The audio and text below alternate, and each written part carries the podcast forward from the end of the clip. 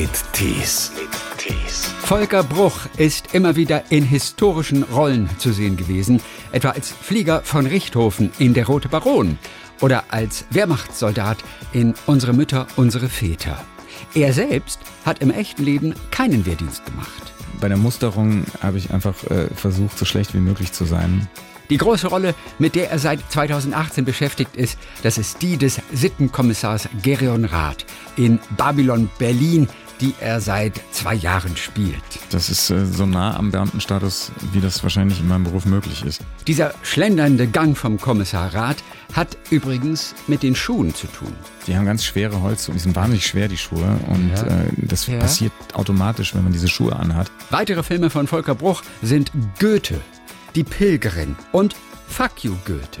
Das ist auch tatsächlich ein Film, auf den ich sehr selten angesprochen werde, weil Ja. niemand weiß, dass ich das bin. Geboren ist er in München, auf der Schauspielschule war er in Wien und das war eine wilde Zeit. Und dann haben wir uns die Boote geklaut in der, in der, in der Donau und sind damit runtergefahren und so im Donaukanal. und da sind irgendwelche Kräne raufgeklettert. Hallo ins Berlin des Jahres 2020. Hallo. So, wir sprechen mit Gerion Rath, der im echten Leben häufig die Rolle des Volker Bruch spielt. Meistens, ja, sogar immer eigentlich. Äh, So kommt Ihnen das wahrscheinlich manchmal vor, oder? Nachdem Sie so viel Zeit in den 20ern verbringen in den letzten zwei Jahren. Ja, Volker Bruch fällt mir leichter. Keine Extreme. Da kann man ja nichts ne? falsch machen. Nee, und selbst wenn man Extreme hat, dann ist es ja auch Volker Bruch insofern. Ich meine, so, so alle zwei Jahre für ein paar Monate in die 20er abtauchen und es werden ja insgesamt sieben Staffeln von Babylon Berlin. Das hat ja fast schon Beamtenstatus. So. Ja, das ist richtig. Das ist äh, so nah am Beamtenstatus, wie das wahrscheinlich in meinem Beruf möglich ist. Wobei sieben Staffeln ist jetzt auch sehr optimistisch ähm, formuliert. Das werden wir sehen, wie lange wir das machen. Also wir sind schon von Staffel zu Staffel, glaube ich, Ah, wird okay. entschieden, ob es weitergeht. Es gibt äh, sieben Bücher als Vorlage, Ja. aber ob das alles auch jeweils äh, eine Staffel Babylon Berlin wird, das wird man sehen. Bei dem Erfolg eigentlich und auch dem internationalen Erfolg. Ich meine, Sie können ja auch in New York nicht mal mehr auf der Straße rumlaufen. Ja, ich weiß nicht, das ist jetzt gerade nicht so mein Problem. Nein, da läuft auch so, so viele Menschen laufen da auch zurzeit nicht auf ja, den das Straßen stimmt, das stimmt. Und das kann Ähm, auch noch so ein bisschen dauern. Nee, also die, das wird man trotzdem sehen. Also das müssen ja Ja. auch alle Lust drauf haben und und also das sind ja immer solche Kraftakte, ähm, dass man sich das, glaube ich, von Staffel zu Staffel einfach überlegen wird, ob man das nochmal weitermacht. Aber momentan sieht's gut aus. In der dritten Staffel auf jeden Fall ermittelt Gerion Rath in einem neuen Fall. Eine Schauspielerin ist bei Dreharbeiten im Filmstudio Babelsberg umgekommen und das Attentat aus der letzten Staffel auf August Bender wird auch ähm, eine wichtige Rolle spielen. Irgendwelche akrobatischen Höchstleistungen auch von Ihnen in der neuen Staffel? Hm, Ja, es gibt ein paar Stunts, äh, das vielleicht, aber es ist jetzt, nee, es wird nicht mehr so viel getanzt von Ratsseite aus leider. Ja. Ähm, aber vielleicht in der nächsten Staffel wieder. Denn in der ersten Staffel, da haben Sie ja beim Tanzen in, der, in dieser einen Kneipe einen sehr beeindruckenden Salto an der Wand gemacht. Wie, Ja. wie schwierig war das? Es war insofern schwierig, weil ich das eigentlich sozusagen in der Vorbereitung mit Sportschuhen und so weiter gemacht habe und mit Hilfestellung natürlich. Und dann hatte man auf einmal diese Lederschuhe an in der Kneipe, die ja zwar mit einer, die waren sozusagen mit so einer kleinen Gummisohle behaftet, aber es waren keine Sportschuhe. Und dann hat sich tatsächlich am Anfang jemand daneben gestellt. Äh, Einer von den Statisten war sozusagen der, der Sportlehrer, der mir das beigebracht hat und hat am Anfang nochmal so reingegriffen und dann ging es aber relativ schnell auch ohne. Aber das hat schon ein paar Wochen gedauert, oder? Sich das drauf zu schaffen. Ja, wir hatten ja sowieso eine irrlange Vorbereitungszeit, wo wir wahnsinnig viel getanzt haben und, äh, und äh, auch diesen Rückwärtssalto eben mit, mit einstudiert haben. Ähm, aber ich habe auch früher mal geturnt als Kind und so, das war, hat dann auch geholfen natürlich. Äh, also da sind dann äh, einige Sachen zusammengekommen. Ja, das hilft natürlich dann auf jeden Fall. Genau. Und ich weiß gar nicht, war es die zweite oder jetzt tatsächlich die dritte, wo Sie dann Charleston getanzt haben? Ist ja? Charleston, also am Charleston-Tanz kommt man eigentlich nicht vorbei, wenn man in den 20er Jahren tanzt. Nee, das war sozusagen einfach wie so der Standard.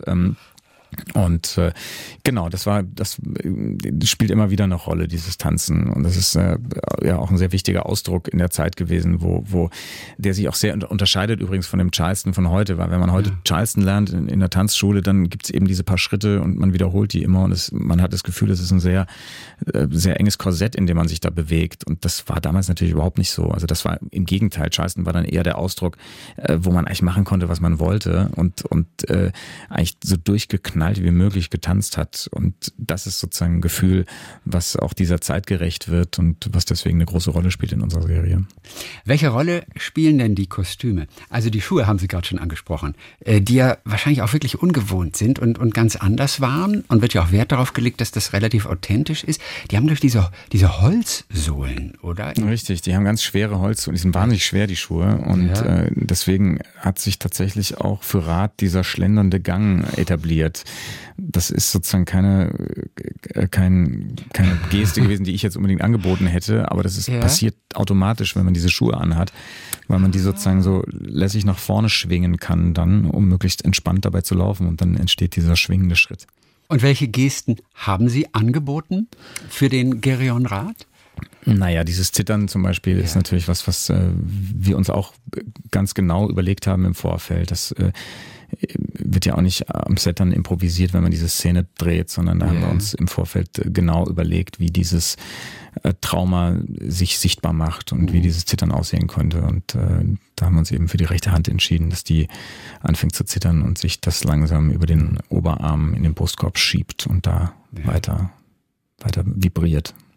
Wie schwer ist es, sag ich mal, gut zu zittern? Oder ist das ganz, ich meine, die meisten würden sich das einfach ganz simpel vorstellen. Ja, dann zittert er so ein bisschen. Ich denke, da ist mehr dahinter. Ja, ich weiß nicht. Also, es ist, das ist natürlich was, was man auch üben muss. Also, oder was ich zumindest geübt habe, äh, um, ja, weil das was ist, was immer wieder kommt und weil wir wirklich den, den Eindruck erwecken wollten, dass das völlig unkontrolliert ist und dass es im Gegenteil, dass der sozusagen Rat wirklich versucht, das zu unterdrücken und es aber nur immer noch mehr wird. Das heißt, äh, das Zittern hat so eine Art Eigenleben gebraucht, äh, um, ja, um, um sich sozusagen diesen, diesem Körper ermächtigen zu wollen. So, das haben wir halt mhm. versucht äh, hinzukriegen.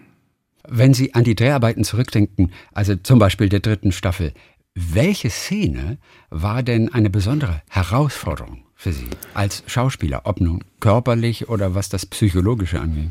Also was immer relativ speziell ist, sind so die Plansequenzen. Das heißt sozusagen äh, Einstellungen, die in, ohne Schnitt passieren. Also die, das ist dann wie so eine Choreografie. Zum Beispiel mhm. die erste Szene der dritten Staffel, ähm, da sieht man Rad auf äh, in der Börse eine Treppe runtertaumeln. Und das ist eine, die ist ungefähr zwei Minuten lang oder anderthalb Minuten lang.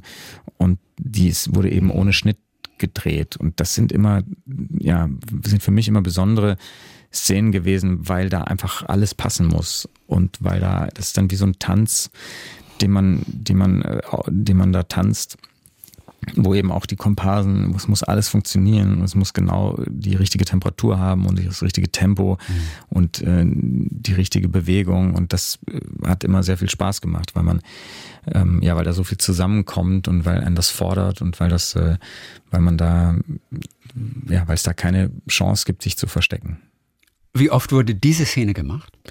Die haben wir bestimmt sechsmal gedreht, glaube ich. Okay. Und äh, also ja, sechsmal ungefähr, aber es ist immer ein ja. Riesenaufwand gewesen, das wieder zurück zu, zu bauen. Also da war immer bestimmt eine halbe Stunde dazwischen, ja. bis wieder alle auf Anfang waren und äh, weil da erhängt sich auch jemand in der Szene und so weiter. Also das war, war nicht unkompliziert, aber dadurch äh, steigt auch so eine Spannung und so eine mhm. Aufmerksamkeit, die ähm, die dann großen Spaß macht beim Drehen. Hm. Wie fühlt sich das überhaupt an, in diesen Sets dort zu stehen, in Babelsberg. Was erinnern Sie noch von Ihrem ersten Besuch in Babelsberg, als Sie zum ersten Mal so diese Kulissen auch gezeigt bekommen haben? Wie fühlt sich das an? Ist ja eine Zeitreise irgendwie, ne? Ja, also für mich am beeindruckendsten waren erstmal tatsächlich diese Außenbauten, also die Berliner, die neue Berliner Straße, die ja äh, extra für Babylon Berlin gebaut wurde. Ja. Das sind die ganzen Außenszenen, also die, wenn, wenn Menschen, wenn Menschen aus Türen kommen und in, in Hotels gehen und äh, aus Restaurants rauskommen, dann ist das eigentlich alles in dieser Berliner Straße passiert. Mhm. Und das äh, ist so ein, das sind so drei Straßenzüge, die alle dann auch wieder umgedresst werden. Das heißt, es gibt auch Eingänge, die dann verschiedene Locations sind. Aber das war schon irre, weil ich habe die einmal nackt gesehen, äh, diese Berliner Straße, wo gar nichts gemacht wurde und dann zum Dreh wurde das dann hergerichtet und dann hängen dann Vorhänge drin und Lampen, äh, also hinter diesen Wänden, es sind ja nur Wände, es sind ja nur Fassaden. natürlich, klar. Und, ähm, und äh, das dann gefüllt mit Menschen zu sehen oder wenn dann auch noch der Regen darunter kam, die haben dann Wetdown gemacht und dann war alles nass und die Leute laufen da, hetzen da mit Regenschirmen rum und Zeitungen über dem Kopf. Und das ist schon sehr, sehr spannend gewesen, weil man da ja wirklich wie so, du hast dann sozusagen Zeitreise live und äh, ja, hast dann halt auch deine Aufgabe in diesem Bild und musst irgendwie auch über die Straße hetzen und äh, das, das war schon irre. Also zur Rolle des Gedeon Rath, äh, Gerion Rath, wie auch zu Volker Bruch gehören ja auch die berühmten Augenringe, auf die sie immer wieder angesprochen werden. Die machen sich ja eine Rolle natürlich gut. Richtig. Oder wie kompliziert ist es, die eigentlich zu überschminken, wenn man sie mal nicht braucht? Es gibt keine Figur, die ich spielen würde, die diese Augenringe nicht brauchen würde. Nein, das ist äh, tatsächlich, äh, habe ich die schon immer gehabt, diese Augenringe mhm. und habe das äh, als Kind schon. Ne? Als Kind schon, ja, und habe das äh, natürlich in der Pubertät dann fand ich das auch äh, doof und äh, habe da auch schon, ähm, aber habe natürlich meinen Frieden dann gemacht damit und das ist jetzt sozusagen mein Geschenk an meine Figuren, ähm, dass die einfach diese Augenringe haben. Ja.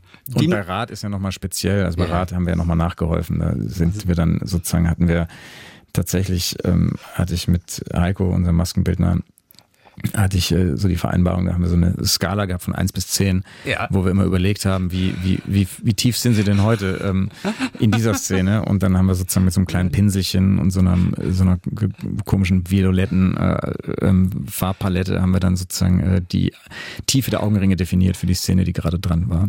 Herrlich, da denkt man auch nicht dran, dass man sogar seine Augenringe bespielen kann.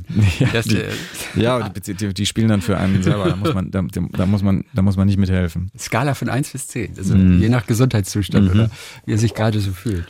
Also bei der dritten Staffel waren es insgesamt 85 Drehtage, die mehr oder weniger nonstop, glaube ich, stattgefunden haben. Ja. Erstmal für viele Außenstehende ist es eine Zahl. Das ist für einen Schauspieler erstmal unglaublich. 85 Drehtage. Da ist die Frage erlaubt, wie hält man das eigentlich durch? Wie diszipliniert müssen Sie sein in dieser Drehzeit? Also zum, das ist wahnsinnig viel tatsächlich für einen Schauspieler. Für, für mich waren es weniger Drehtage als in der Staffel davor, weil davor waren es irgendwie 120 Drehtage oh bei den ersten das, beiden Staffeln, die wir am Stück gedreht haben. Aber es ist schon eine ganze Menge Holz und das ist schon, ähm, da ist schon auch eine gewisse Ausdauer dann natürlich gefragt. Und ähm, ja, das geht, glaube ich, nur, indem man da gerne hingeht und man gute Laune hat und äh, man sich wohlfühlt und dann ist das auch kein Problem. Also ich bin da immer gerne hingegangen, auch noch äh, auch noch zum letzten Drehtag und das ist natürlich so, dass es auch ein Kraftakt ist und man am Schluss auch erschöpft ist und sich auch freut, dass man dann ja. Äh, eine Weile frei hat. Und ähm, ich halte mir natürlich dann den Zeitraum auch danach frei, damit man mal ein paar Monate hat, um, um durchzuschnaufen. Ja, ähm, genau, aber es, ansonsten äh, war es tatsächlich so, dass ich am Schluss auch erleichtert war und dann aber ein paar Tage nach Drehende die Leute schon wieder vermisst habe und okay. äh, schon wieder äh, dachte, oh Gott, es könnte eigentlich auch schon wieder weitergehen. Ja, klar, das große Loch. Und geschlafen wird dann abends zu Hause bei Ihnen in Brandenburg? Nee, also wir haben, äh, wir haben, äh, ich, ich habe ja noch noch gar nicht gedreht, äh, also ich wohne ja noch nicht so lange. Ähm, Ach, das so, war alles, klar. da habe ich in Berlin noch gelebt. Ah, okay, gut. Genau. Gab es denn irgendwelche Einschränkungen trotzdem, wo Sie sagen, also jetzt während dieses Drehs muss ich auf eins, zwei, drei mal verzichten für kurze Zeit? Alkohol, Tanzen, Freunde, Essen Ach oder so, irgendwie parallel, sowas? ja, also nee, also ja, Alkohol, äh, ja, also jetzt so ein Vollrausch würde ich mir nicht geben vor dem Drehtag, das ist äh, Klar. nicht ratsam, Nein, wobei logisch. das natürlich äh, die Zeit in der Maske verkürzen würde wahrscheinlich. aber, aber, man braucht ja auch eine gewisse Kondition und ich bin gerne wach am ja. Set, also das äh, war jetzt nicht, war jetzt nicht mein Problem. Ja. Sie kommen aus München ursprünglich, äh, waren auf der Schauspielschule in Wien Genau. In, in was für einer Phase waren Sie damals, als Sie auf die Schauspielschule gegangen sind?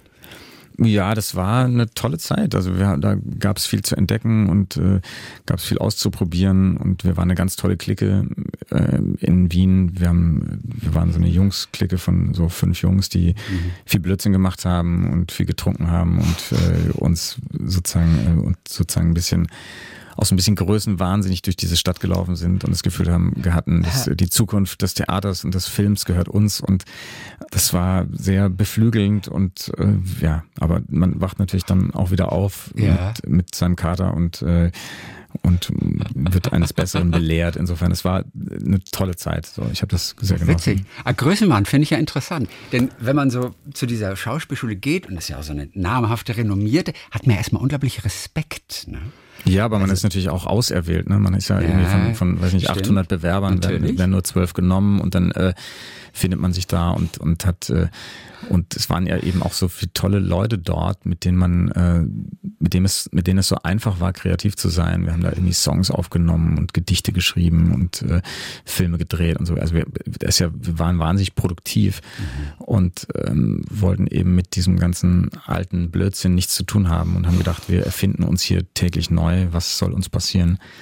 Und ja, es war eine schöne Zeit. Wie hat sich denn der Größenwahn bemerkbar gemacht, also für das Umfeld? Ja, das müssen Sie das Umfeld fragen. ähm, Aber nein, Sie wissen immerhin, dass Sie größenwahnsinnig waren. Nein, es war, also die, dieser Größenwahn, damit meine ich auch nur eigentlich dieses alles ist möglich und ja. man weiß nie, was passiert. Und das ist natürlich eine Haltung, die einem unglaublich viel Energie gibt. Und wenn man so durch die Stadt zieht, passiert natürlich auch genau das, äh, was, womit man nicht gerechnet hat. Und das ist eben, ähm, ja, das ist sehr befruchtend und ähm, und da war, also wenn Besuch da war, die waren immer ganz, äh, die, die waren immer ganz geflasht von wie viel da passiert äh, und wie viel, wie viel da los ist in Wien. Und das hatte natürlich mit dieser Energie zu tun. Mhm. Es passierte vieles, mit dem man nicht gerechnet hat. Wie zum Beispiel, was war das? Ja, Begegnungen. Also dadurch, wenn man jeden anspricht, dann äh, passieren dann natürlich Begegnungen. Und wenn man, äh, wenn man in in irgendwelche Buden einsteigt, um irgendwie dort den Alkohol rauszuklauen. Irgendwie. Also es waren einfach, es war einfach sozusagen, es gab eigentlich keine Limits und, und dann haben wir uns die Boote geklaut in der, in der, in der Donau und sind damit runtergefahren und so im Donaukanal. Also es war sozusagen, und da sind irgendwelche Kräne raufgeklettert und äh, also es war so grenzenlos irgendwie und das war, war natürlich, hatte, hatte ein irres äh, Potenzial. Das klingt jetzt ja so viel wilder, als ich es eigentlich vermutet hatte, als ich es Ihnen eigentlich ist, zugetraut das hätte. Das ist noch gar nichts. wie, wie, das war noch gar nichts. Was kam denn dann noch? Nein, es ist tatsächlich eine, äh, eine ganz tolle Freundschaft äh, aus dieser, aus dieser Zeit auch noch, hat sich auch noch gehalten. Und zwar Tristan Pütter, der ja auch bei Babylon mitspielt jetzt in der neuen ja. Staffel. Oh, der kann böse gucken. Den Hans Litten spielt, ähm, der den Anwalt spielt jetzt jetzt ja. hier, ähm, genau, wir sind nach wie vor sehr gut befreundet und äh, uns verbindet eben auch diese, diese tolle Zeit in Wien. Ja. Und warum sind Sie auf den Kran geklettert? Um zu gucken, wie die Welt von da oben aussieht. Und wie sieht's aus? Das ist sehr hoch. Aber das tatsächlich bei einem Kran ist es tatsächlich so, der sieht ja von, von unten sieht das immer einigermaßen stabil aus, aber sobald man oben äh, diesen, dieses, äh, dieses waagrechte, diese waagrechte ähm, Dings vorklettert, kann man ja, gibt's ein, das ist ein kleines Dreieck ja. und da drin ist wahnsinnig wenig Platz, aber wenn man da vorklettert, kann man nach ein paar Metern schon nicht mehr glauben, dass das hält, weil man ja praktisch aus der Achse rausgeht. Ja? Also ja. praktisch senkrecht hoch ist noch okay. Das ist dann, ich meine, es waren so 50 Meter Türme waren das, mhm. äh, Kräne und da oben ist es dann immer noch okay. Aber sobald man sozusagen diese Achse verlässt, denkt man, man es muss, es muss auf jeden Fall sofort umfallen, was natürlich nicht passiert ist. Aber das war natürlich ein ordentlicher Nervenkitzel. Ach, Herr Und das alles natürlich noch mit ein paar Promille im Blut, vermutlich mal. Ja, kann ich, kann ich nicht ausschließen. ja, und wer hat damals eigentlich ähm, aus dem Freundeskreis, das hat man mir so äh, geflüstert, den Wanderpokal für die besoffenste Aktion bekommen? wer war das eigentlich? Das, ja, das, der hat ja die Runde gemacht, es war ja ein Wander, Wanderpokal, also, den musste man sich erarbeiten. Ja, okay, wofür stand der bei Ihnen in der Vitrine? Das, das, ja, das weiß ich nicht mehr, das, das ist geheim. also es wurde echt ein Menge Blödsinn gemacht, Respekt. Ja. ja, wenn das die eigenen Kinder heutzutage machen würden, wie würde man als, äh, als Eltern wohl reagieren? Also Sie sind jetzt auch äh, Vater, aber ist noch ein bisschen hin, bis, bis das Kind dann so mit Blödsinn rüberkommt. Ne? Aber wie, wie reagiert man als, als Eltern heutzutage? Naja, das kriegt man ja nicht mit als Eltern. Also da ist man ja schon aus dem, aus dem Gröbsten raus. Das, äh, das muss man schon auf die eigene Kappe nehmen für jeden Dreh, und das ist auch irgendwie das Tolle am Schauspielberuf, wird man ja so Mini-Experte ne, für kurze Zeit, weil man sich so in gewisse Themenbereiche einarbeitet. Was hat Sie besonders fasziniert bei all den Rollen? Also ob das nun unsere Mütter, unsere Väter war oder der Rote Baron oder, äh, oder Goethe, um noch ein paar Filme mal zu nennen. Was fällt Ihnen sofort ein, wo Sie einfach eingetaucht sind in eine Materie und einfach wahnsinnig viel Interessantes erfahren haben? Das ist eigentlich tatsächlich äh, das Spannende, dass das eigentlich bei jedem Thema passiert. Ne? Also weil ich habe das Gefühl, dass die Auseinandersetzung selbst mit einem Thema äh, schon das Geschenk ist. Also so, je genauer man hinguckt, desto mehr entdeckt man natürlich und ähm, je mehr man entdeckt, desto spannender wird's dann auch wieder. Also das, das hat bei mir bei allen Bereichen äh, habe ich das eigentlich festgestellt, dass die Aufmerksamkeit, die man einem Thema schenkt, einen sofort belohnt dafür. Und mhm. ähm, bei diesen ganzen Filmen war sozusagen, ich, was ich immer mochte, ist, wenn man sozusagen eine gewisse Handfertigkeit sich überlegt. Also das sozusagen, dass man tatsächlich, also bei unserer Mutter und so Väter war es zum Beispiel der Umgang mit den Waffen. Ja, das war sozusagen was, was mhm. mir total fremd war.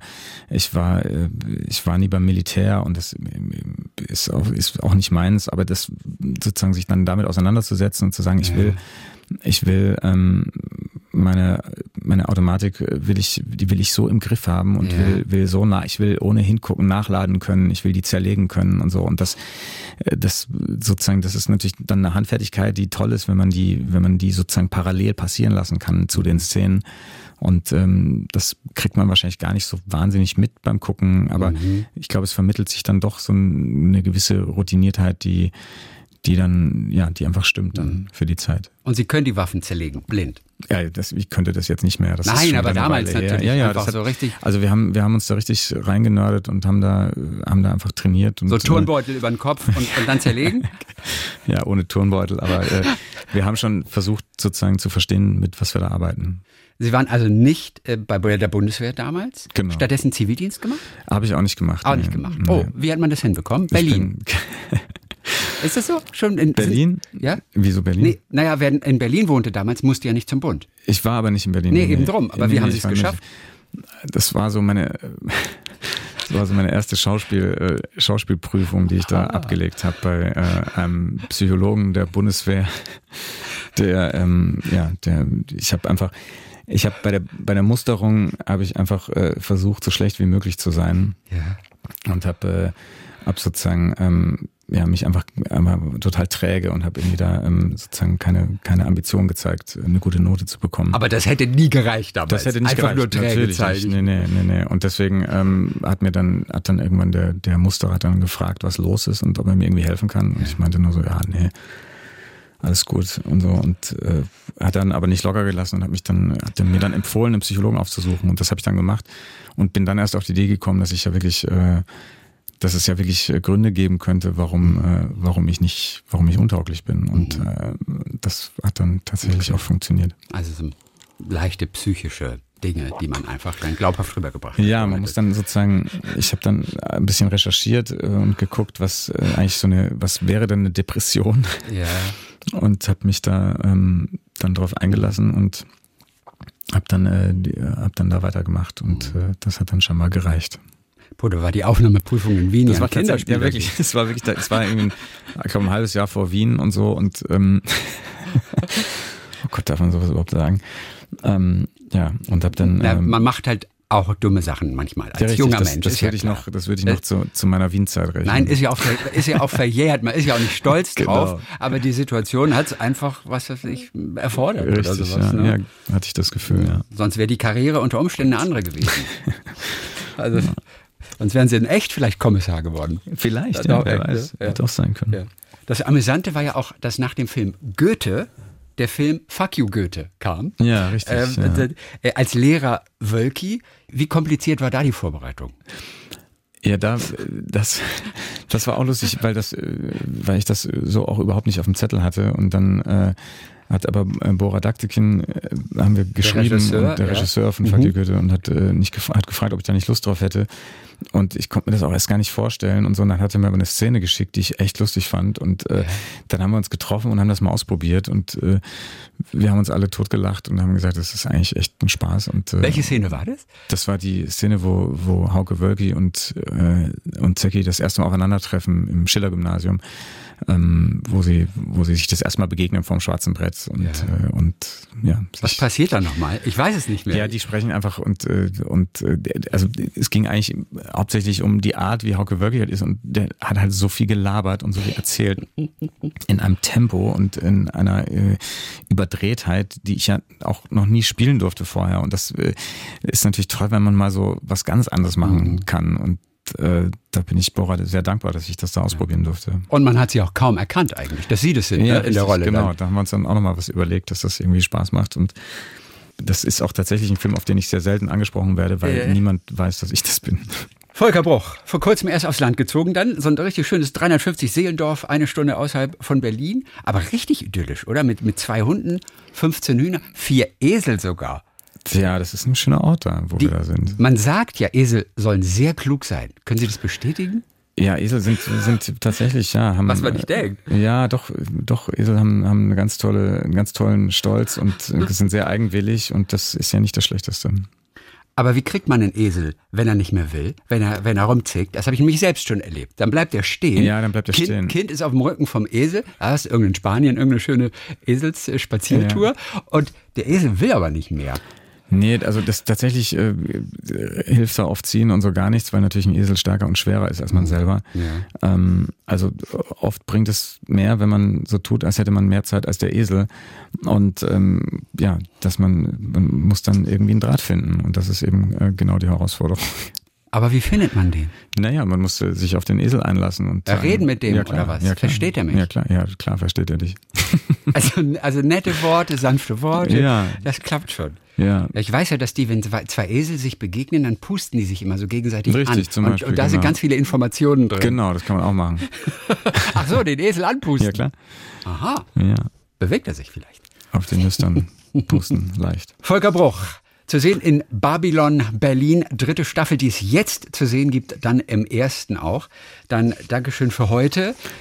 Die nächsten Dank. Projekte kommen auch. Wie sieht's nach Corona bei Ihnen aus? Also Babylon Berlin, vierte Staffel, Bücher gibt's schon, das dauert aber noch so ein kleines bisschen. Was kommt denn so als nächstes? Das wird noch eine Weile dauern, ja, okay. das denke ich auch. Also ähm, ich drehe gerade einen kleinen einen Jugendfilm, Der ja. Pfad heißt das, Tobias Wiemann. Ähm, da geht es um eine Fluchtgeschichte, spielt 1941 mhm. und ähm, genau, da ist ein Vater, der mit seinem Sohn über die Berge will in den Pyrenäen und ähm, genau, im Prinzip mhm. ist das ist eigentlich, eigentlich ein Kinder-Jugendfilm ähm, wo ich einen kleinen Auftritt habe auch. Mhm. Wie schlimm war denn die Corona-Zeit für Sie? Also vier Wochen nimmt man gerne, da ist einfach mal so Ruhe, aber irgendwann wird die Zeit länger und länger. Wie war es für Sie vom Gefühl? Ja, also, also auf dem Land kriegt man tatsächlich nicht so viel mit wie in der Stadt. Also es war jetzt nicht, ja, ja. der Druck war einfach nicht so hoch wie, wie, wie jetzt in Berlin. Klar. Ähm, aber ja, wir haben auch, also ich habe zum Beispiel ähm, eine Spendenaktion aufgestellt, los für Lesbos. Ähm, mhm. das, da haben wir, äh, wollten wir aufmerksam machen auf die Bedingungen, die auf Lesbos äh, für die Flüchtlinge da herrschen, ja. was ja furchtbar ist, was auch immer schlimmer wird, äh, gerade auch durch den Brand vor zwei Wochen. Und ähm, Genau, das war was, womit ich mich viel beschäftigt habe. Und mhm. ähm, so ist, ja, genau. Und Kraft getankt für die 120 Drehtage, die dann vielleicht in der vierten Staffel wieder kommen. Ja, genau. Volker Bruch in Berlin. Dankeschön für heute. Babylon Berlin, dritte Staffel, jetzt im ersten. Viele Grüße. Herzlichen Dank. Zurück. Talk mit Tees.